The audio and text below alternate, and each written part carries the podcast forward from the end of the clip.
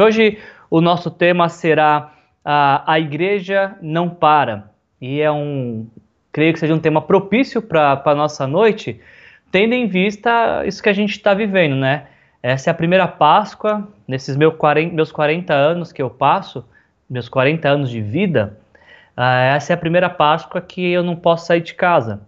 Mas isso não nos deveria trazer tristeza, porque a primeira Páscoa da história, a gente lê lá em Êxodo 12, as pessoas também celebraram nas suas casas, com suas famílias. Então, é, é tempo de reflexão, é tempo de nos, de fato, resguardarmos e refletirmos de que, mesmo em meio ao isolamento, existe alguém que nunca se ausenta de perto de nós, que é o próprio Senhor Jesus, porque vamos celebrar no domingo que ele ressuscitou, está vivo e vive para todos sempre. Então, esse é o nosso grande motivo de alegria. Por que, que a gente está alegre mesmo em meio a, ao isolamento? Porque Jesus morreu por nós, porque Jesus ressuscitou, está vivo e enche nosso coração de alegria e de esperança. Por isso quero falar com vocês então sobre em Atos de Fé. Um, a gente está fazendo esse estudo no livro de Atos e hoje a gente vai meter no capítulo 5 de Atos. É uma leitura bem longa, então eu peço que você, se tiver com a sua Bíblia, você possa abrir a sua Bíblia em Atos capítulo 5, sem deixar cair o celular. E vamos juntos meditar nesse texto e deixar que, que essa palavra também venha encher nosso coração de alegria nesse dia de Páscoa. Atos, capítulo 5, a gente vai ler do versículo 12 até o versículo 42. Atos, capítulo 5, versículos 12 a 42. Nada pode parar a igreja. A perseguição nunca parou, a opressão nunca parou, a a, as tragédias nunca pararam, as limitações, a escassez não parou e o coronavírus também não está parando. E a gente pode perceber isso porque estamos aqui sendo igreja, vivendo em comunidade mesmo em isolamento. Estamos presentes, é, reunidos como igreja aqui nesta noite, como igreja de Jesus, porque nada para a igreja de Jesus. A gente vai falar um pouco sobre isso agora em Atos capítulo 5, a partir do versículo 12. E, e assim creio que Deus quer falar ao nosso coração nesta, nesta noite, em nome de Jesus. Por favor, abra o seu coração para aquilo que Deus quer falar com você. Atos capítulo 5, versículo 12. Os apóstolos realizaram muitos sinais e maravilhas entre o povo. Todos os que creram costumaram, costumavam reunir-se no pórtico de Salomão. Dos demais, ninguém ousava juntar-se a eles, embora o povo os tivessem em alto conceito. Em número cada vez maior, homens e mulheres criam no Senhor, eles eram acrescentados, de modo que o povo também levava os doentes às ruas e os colocava em camas e macas, para que pelo menos a sombra de Pedro se projetasse sobre alguns enquanto ele passava. Afluíam também multidões nas cidades próximas a Jerusalém, trazendo seus doentes e os que, os que eram atormentados por espíritos imundos, todos eram curados. Versículo 17 nos diz, de Atos capítulo 5, Então o sumo sacerdote e todos os seus companheiros, membros do partido dos saduceus, ficaram cheios de inveja. Por isso, mandaram prender os apóstolos, colocando-os numa prisão pública. Mas durante a noite, um anjo do Senhor abriu as portas do cárcere, levou-os para fora e disse: Dirijam-se ao templo e relatem ao povo toda a mensagem desta vida. Ao amanhecer, eles entraram no pátio do templo, como havia sido instruídos, e começaram a ensinar o povo. Quando chegaram o sumo sacerdote e os seus companheiros, convocaram o sinédrio, toda a assembleia dos líderes religiosos de Israel, e mandaram buscar os apóstolos na prisão. Versículo 22 de Atos 5 ainda nos diz: Todavia, ao, ao chegarem na prisão, os guardas não os encontraram ali.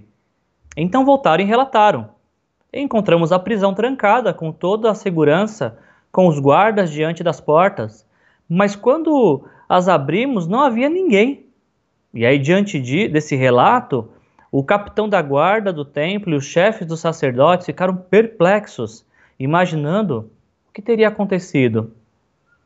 Nesse momento, nos diz o texto de Atos, nesse momento chegou alguém e disse: Os homens que os senhores puseram na prisão estão lá no pátio do templo ensinando ao povo. Então, indo para lá com os guardas, o capitão trouxe os apóstolos, mas sem uso de força, pois uh, temiam o povo, temia que o povo os apedrejasse. Uh, versículo 27 de Atos 5, nós lemos: Tendo levado uh, os apóstolos, apresentaram-nos ao sinédrio para serem interrogados pelo sumo sacerdote, que lhes disse: Nós demos ordens expressas a vocês para que não ensinassem nesse nome. Todavia, vocês encheram Jerusalém com sua doutrina e nos querem tornar culpados do sangue deste homem? Pedro, porém, e os outros apóstolos responderam: É preciso obedecer antes a Deus do que aos homens. O Deus dos nossos antepassados ressuscitou Jesus, a quem os senhores mataram, suspendendo-o no madeiro. Deus o exaltou, colocando-o à sua direita como príncipe e salvador, para dar a Israel arrependimento e perdão dos pecados. Nós, versículo 32, nós somos testemunhas destas coisas, bem como o Espírito Santo que Deus concedeu aos que lhe obedecem. Ouvindo isso, então, ouvindo isso, eles ficaram furiosos e queriam matá-los. Mas um fariseu chamado Gamaliel, mestre da lei, respeitado por todo o povo, uh, levantou-se no sinédrio e pediu que os homens fossem retirados por um momento. Uh, e aí então ele lhes disse: Israelitas, uh, considerem cuidadosamente o que pretende fazer estes homens. Há algum tempo apareceu Teudas, reivindicando ser alguém, e cerca de 400 homens se juntaram a ele. Ele foi morto, e todos os seus seguidores se dispersaram e acabaram em nada. Uh, depois dele, nos dias do recenseamento, apareceu Judas, o galileu, uh, que liderou um grupo de, em rebelião. Também foi morto e todos seus seguidores foram dispersos. Portanto, olha que Gamaliel diz: portanto, uh, neste caso, eu os aconselho, deixe esses homens em paz e soltem-nos e isso aqui você precisa destacar na sua Bíblia, se você puder, por favor, o versículo 38 de Atos 5. Ah, se o propósito ou atividade deles for de origem humana, fracassará. Se proceder de Deus, vocês não serão capazes de impedi-los, pois se acharão lutando com Deus, lutando contra Deus uh, eles foram convencidos pelo discurso de Gamaliel, chamaram os apóstolos e mandaram açoitá-los. Depois ordenaram-lhes que não falassem no nome de Jesus e os deixaram sair em liberdade. Os apóstolos saíram do sinédrio, alegres por terem sido considerados dignos de serem humilhados por causa do nome.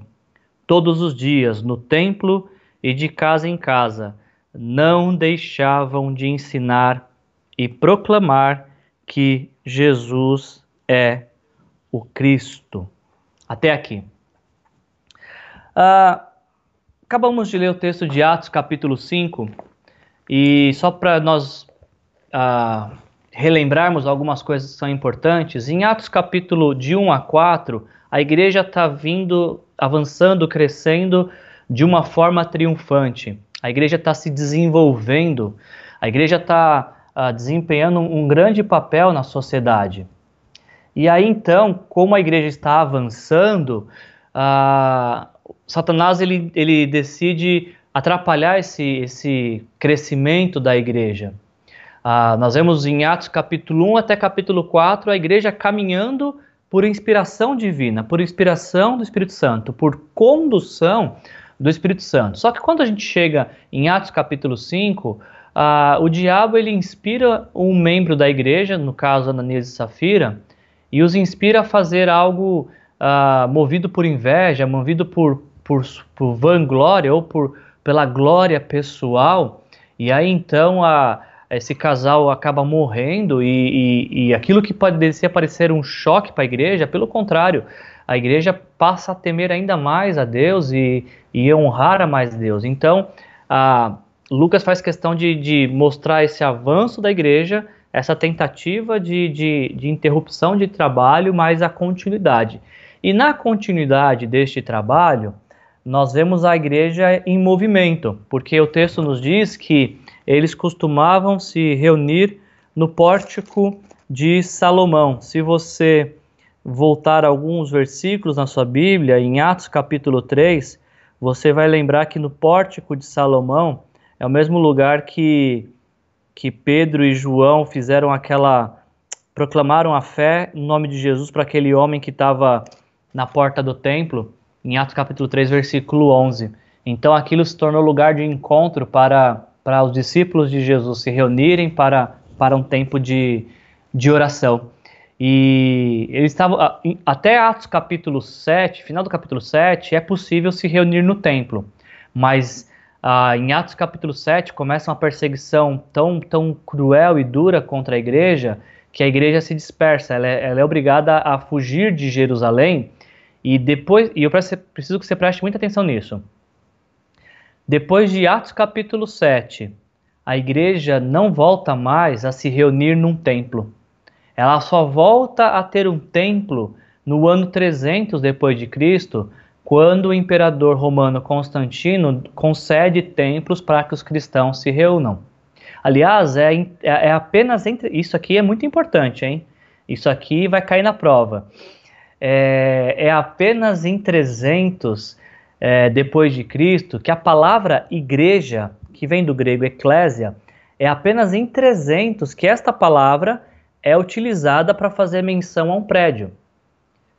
Até 300 depois de Cristo, a palavra igreja ela não era usada para fazer menção a um prédio. Ela passa a ser usada depois de 300, quando os cristãos ganham templos para uh, exercer a espiritualidade cristã. E talvez você se pergunte, ué, mas se a palavra igreja ela só passa a ser usada para fazer menção a um prédio, para identificar um prédio, um templo, depois de 300, como é que ela era usada antes de 300?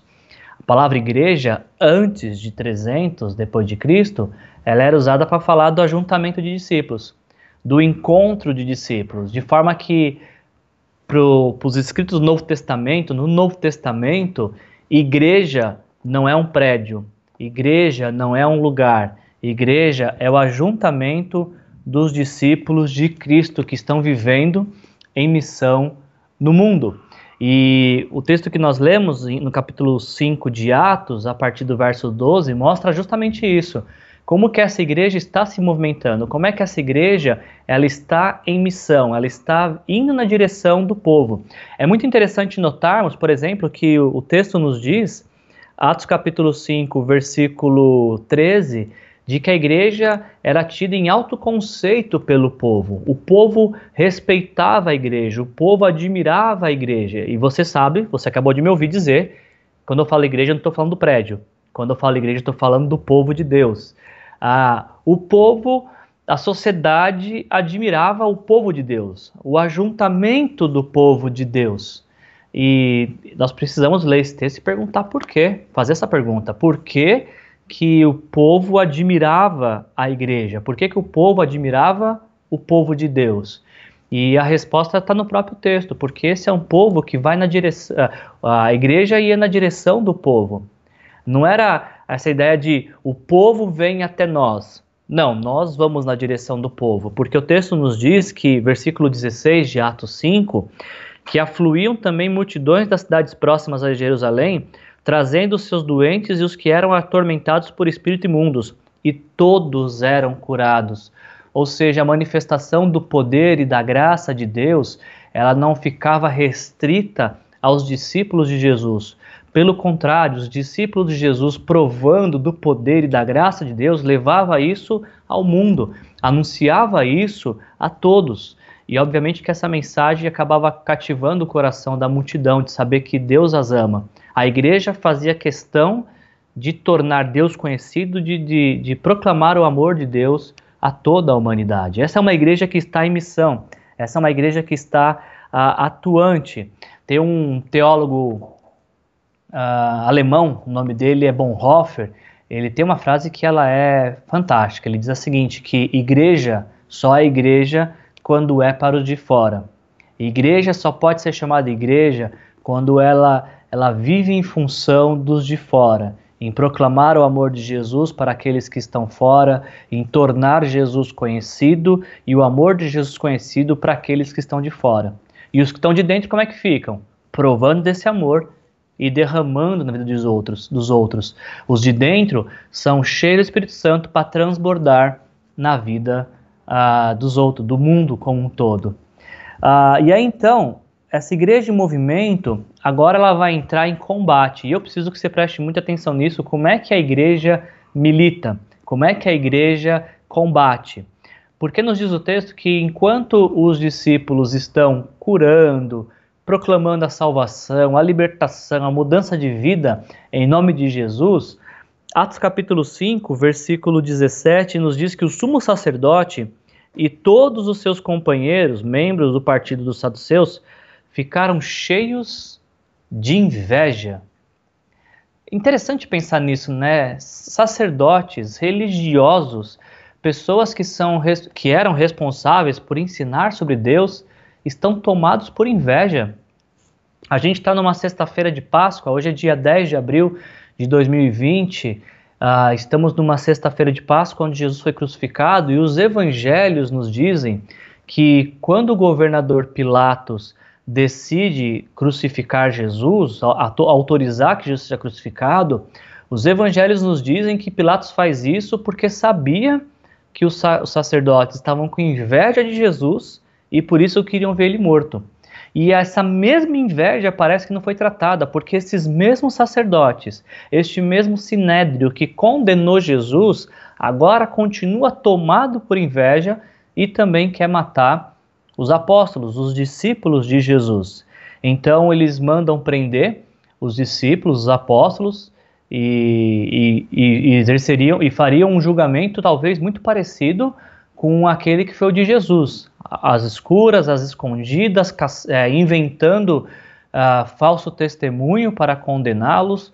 Não sabemos como, é esse, como, seria, como seria esse julgamento. O que sabemos é que enquanto esses discípulos estão presos, aguardando serem julgados, acontece uma coisa muito engraçada. Um anjo visita a, a cadeia e liberta os discípulos e, e, e, dá essa seguinte mensagem para os discípulos. Atos capítulo 5, versículo 20. Dirijam-se ao templo e relatem ao povo toda a mensagem desta vida. Se você está com a sua Bíblia, isso aqui é um detalhe interessante. A palavra vida aqui, ela está em letra maiúscula. Óbvio que no grego, no original grego, isso não faz diferença, mas os tradutores fizeram questão de colocar vida, a palavra vida, em, em letra maiúscula, a, a primeira letra maiúscula, para nos lembrar de que a mensagem que os anjos deveriam anunciar é sobre Jesus, que é o caminho, a verdade e a vida. Isso. Então, é isso que os anjos estão falando para os apóstolos: dirijam-se ao templo e relatem ao povo toda a mensagem desta vida.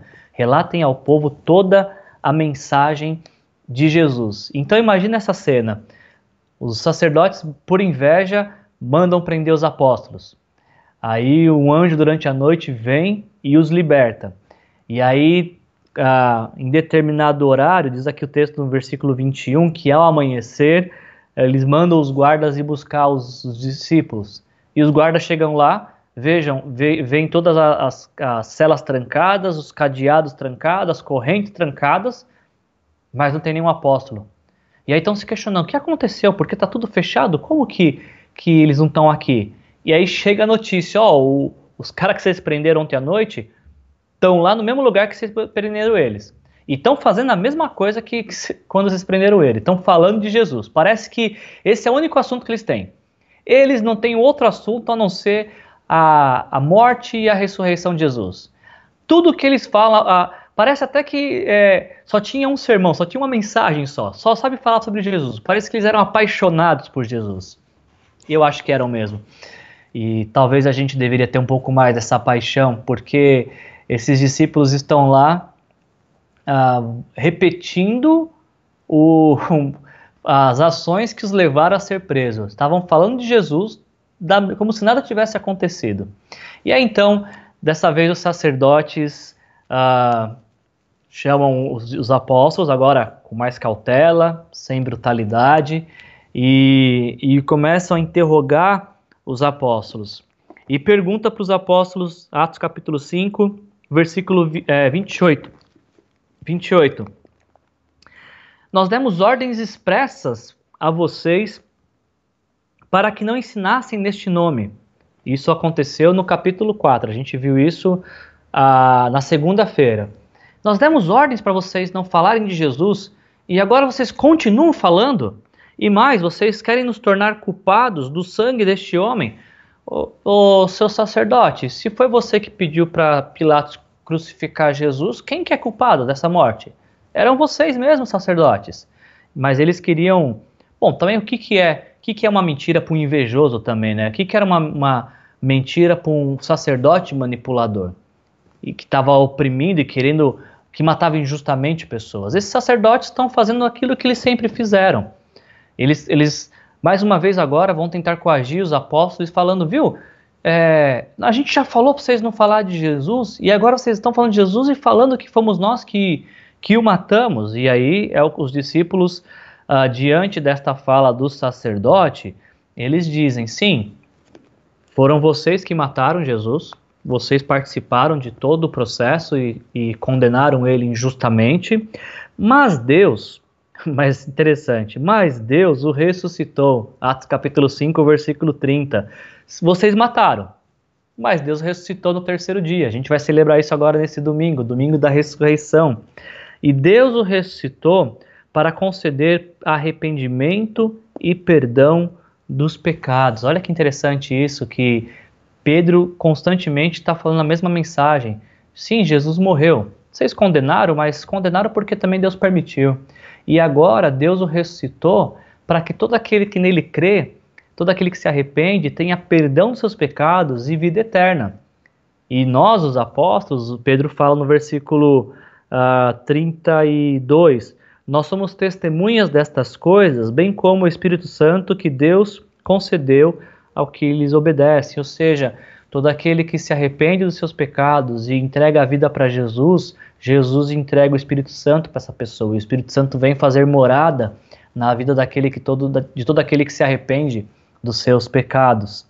E, é, agora, o que eu chamo a sua atenção é que eu falei que a igreja está combatendo, mas você percebeu como é que é o combate da igreja? O combate da igreja não é medindo força, não é verificando quem, quem é mais hostil e ríspido nas respostas. O, a igreja ela combate se escondendo atrás da cruz, anunciando o evangelho de Jesus. Como que a igreja combate? Assim, falando de Jesus, falando da morte e da ressurreição de Jesus. A igreja no combate, ela não enfrenta, ela se esconde atrás da cruz. Nós vemos uh, tantos cristãos que parecem que são tão amargurados e tão soberbos, eles querem brigar, eles são agitados, eles são rancorosos, eles são grossos na sua fala eu olho para esses apóstolos e eu não vejo nada disso.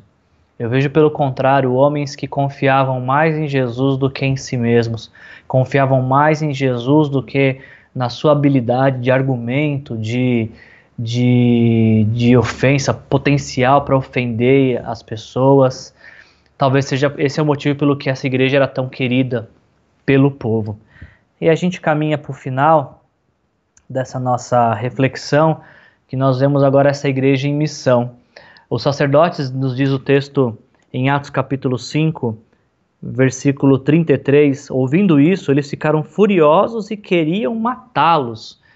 quando os sacerdotes percebem que de fato os apóstolos não podem deixar de falar daquilo que eles ouviram e viram sobre Jesus, eles querem matá-los, como mataram Jesus. E aí entra em cena um homem chamado Gamaliel, que era um homem ah, de boa reputação também no Sinédrio, um sábio ah, que tinha feito muitos discípulos. E aí ele dá um conselho que é bem interessante. Ele falou assim: gente, deixa esses homens em paz, deixa eles quietos. Porque se o que eles estão fazendo for de origem humana, se for coisa da cabeça deles, se for modinha, isso acaba rapidinho. E até ele cita dois exemplos de dois homens, né? Ah, no versículo 36 ele fala de um homem chamado Teudas, uh, que juntou 400 seguidores. Depois no versículo 37 ele fala de um homem chamado Judas, que também liderou um, uma rebelião. Mas quando a coisa ela tem, ela é, ela é criada pelas intenções do coração perverso, quando as, alguma coisa, algum projeto visa atender interesses pessoais, Gamaliel falou isso aí acaba rápido, é fogo de palha. Se o que esses Gamaliel falando para o Sinédrio, né? Se o que se esses apóstolos tá, estão falando é, tem origem humana, é invenção deles, deixa que isso vai acabar rapidinho. Agora, e o agora é muito importante. Agora, se o que eles estão fazendo, se o que eles estão falando for de Deus, é Deus que os está conduzindo, inspirando, aí seria melhor vocês não, não se intrometer, porque se vocês se intrometerem, vocês estarão lutando contra Deus. Olha que interessante o que Gamaliel fala, né? Que quando, quando alguém faz tem um projeto onde Deus não está presente, isso está fadado ao fracasso. Isso tem dias contados para desmoronar, como um, um frágil castelo de cartas que se puxa uma única carta e tudo desmorona. Agora, quando alguém faz algo inspirado por Deus, conduzido por Deus, nem mesmo as maiores perseguições, nenhum tipo de opressão, agressão, nenhum tipo de privação é capaz de deter algo que Deus está junto, algo que Deus está guiando. Estou pensando, gente, sabe? Se a gente olhar para a nossa vida, você consegue fazer essa distinção entre o que você tem feito, se tem origem humana e se tem origem em Deus? Quais dos nossos planos, dos nossos projetos, podemos dizer, olha, isso aqui tá é, carimbado, confirmado por Deus? E quais que a gente, dos nossos projetos de vida, a gente olha e fala, só tem eu aqui nesse projeto, o único contemplado aqui sou eu. Gamaliel falou algo correto. Se uh, Projetos que não, não, Deus não está presente tendem a fracassar. Projetos que Deus está presente, ninguém pode impedir. E aí então os sacerdotes liberam. Essa palavra caiu como ah, um refrigério no, naquela reunião do Sinédrio, porque os sacerdotes, os sacerdotes falaram: ah, é verdade, vamos deixar eles aí embora, porque isso é fogo de palha da cabeça deles, daqui a pouquinho isso passa. Só que aconteceu o contrário, né? Porque não era coisa da cabeça deles, vinha de Deus, tanto que atravessou toda a história e chegou até os nossos dias. A igreja que esses homens começaram em Atos chegou nos nossos dias. Uma prova de que Deus estava com eles, que Deus estava guiando aqueles passos uh, daqueles homens, como está guiando os passos de todos aqueles que que também decidiram entregar a sua vida para Jesus ao longo da história. E aí a nossa reflexão dessa noite, ela termina com, com, com a continuidade da igreja. Bom, uma vez que eles foram libertos, o que, que aconteceu? Ah, os sacerdotes, como péssimos sacerdotes, corruptos sacerdotes, decidiram, mesmo libertando, açoitar os, esses apóstolos, castigá-los oprimi-los e coagi-los a não falarem mais sobre o nome de Jesus. Sabe o que aconteceu? Totalmente o contrário. Versículo 41. Os apóstolos, capítulo, versículo 41 de Atos 5. Os apóstolos saíram do sinédrio alegres por terem sido considerados dignos de serem humilhados por causa do nome, por causa do nome de Jesus. Ou seja, aquilo que era para destruir e envergonhar os apóstolos encheu de alegria. Uau! Você já pensou que ah, em uma situação parecida com essa, de que aquilo que pode parecer vergonha para os outros, que pode parecer humilhação, para você se tornar um motivo de alegria por você saber que você está passando por isso porque Jesus permitiu, porque Jesus está com você.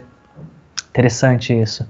E aí a, o capítulo, capítulo 5 termina no versículo 42 dizendo que todos os dias, todos os dias, no templo e de casa em casa, ah, não deixavam de ensinar e proclamar que Jesus é o Cristo. Esse versículo de Atos capítulo 5, versículo 42, é um dos versículos que nos incentiva a sermos igreja em cela. Nossa igreja, Igreja Aliança Cristã e Missionária do bairro do Vista Verde, em São José dos Campos, é uma igreja em cela, porque nós acreditamos nessa fé que ela é proclamada no grande ajuntamento, no templo, e também no pequeno ajuntamento, nas casas. E a gente faz nas casas o que a gente faz no templo. A gente fala sobre Jesus Cristo, a gente fala sobre Jesus, a gente fala uh, que Jesus é o Cristo, é o escolhido de Deus. Por enquanto a gente não pode estar no templo, mas a gente está em casa.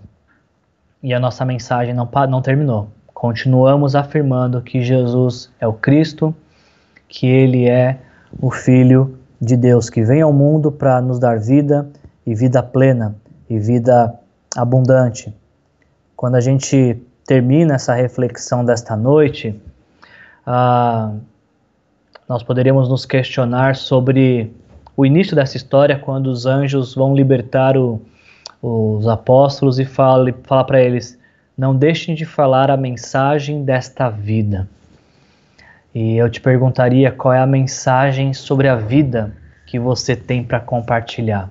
A gente já ouviu aqui hoje, né, em Atos capítulo 5, versículo 20, quando o anjo fala: Não deixem de compartilhar a mensagem da vida, ele está falando sobre Jesus. Não deixem de compartilhar a mensagem de Jesus. Qual é a mensagem de Jesus que você tem para compartilhar? Se você tivesse nessa mesma situação que os apóstolos, chamado a depor e se a acusação fosse uh, seu relacionamento com Jesus, será que os seus acusadores teriam prova suficiente para te acusar? Ou o seu relacionamento com Jesus ele não é tão profundo assim, em que os acusadores não iriam encontrar provas para te acusar de que você se relaciona com Jesus? Jesus quer se relacionar com você, Jesus quer fazer parte da sua fazer parte não, ele quer entrar na sua vida e ser toda a sua história, toda a sua vida. Ele quando ele morreu, ele na, na sua história ele nos promete vida plena, vida abundante. O seu amor é capaz de nos encher por completo e mudar nosso viver. Eu finalizo perguntando para você: qual é a sua história com a vida? Qual é a sua história com Jesus? Estamos numa sexta-feira de Páscoa, onde é, nosso calendário é, tem um, um feriado que remete a Jesus, o feriado da Páscoa. A gente tem um segundo que é o do Natal, né? Mas o Natal está ah, tão tomado pelo, pelo comércio que a gente quase não parece um feriado cristão. Falamos da vida que nos foi oferecida na cruz através da morte de Jesus. Que a vida de Jesus se faça presente na sua vida e que você seja cheio da alegria que vem de Jesus. Posso orar por sua vida? Pai, em nome de Jesus, quero orar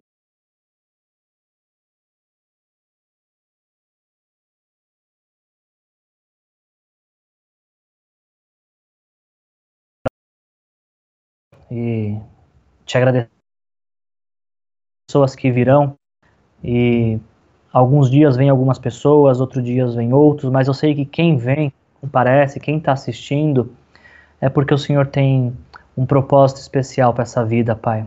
De alguma maneira o Senhor queria que essas palavras chegassem a essas vidas para que elas soubessem que o Senhor as ama e de que o Senhor tem planos maravilhosos para cada uma delas, Senhor. Por isso te agradeço por cada pessoa que está aqui conosco.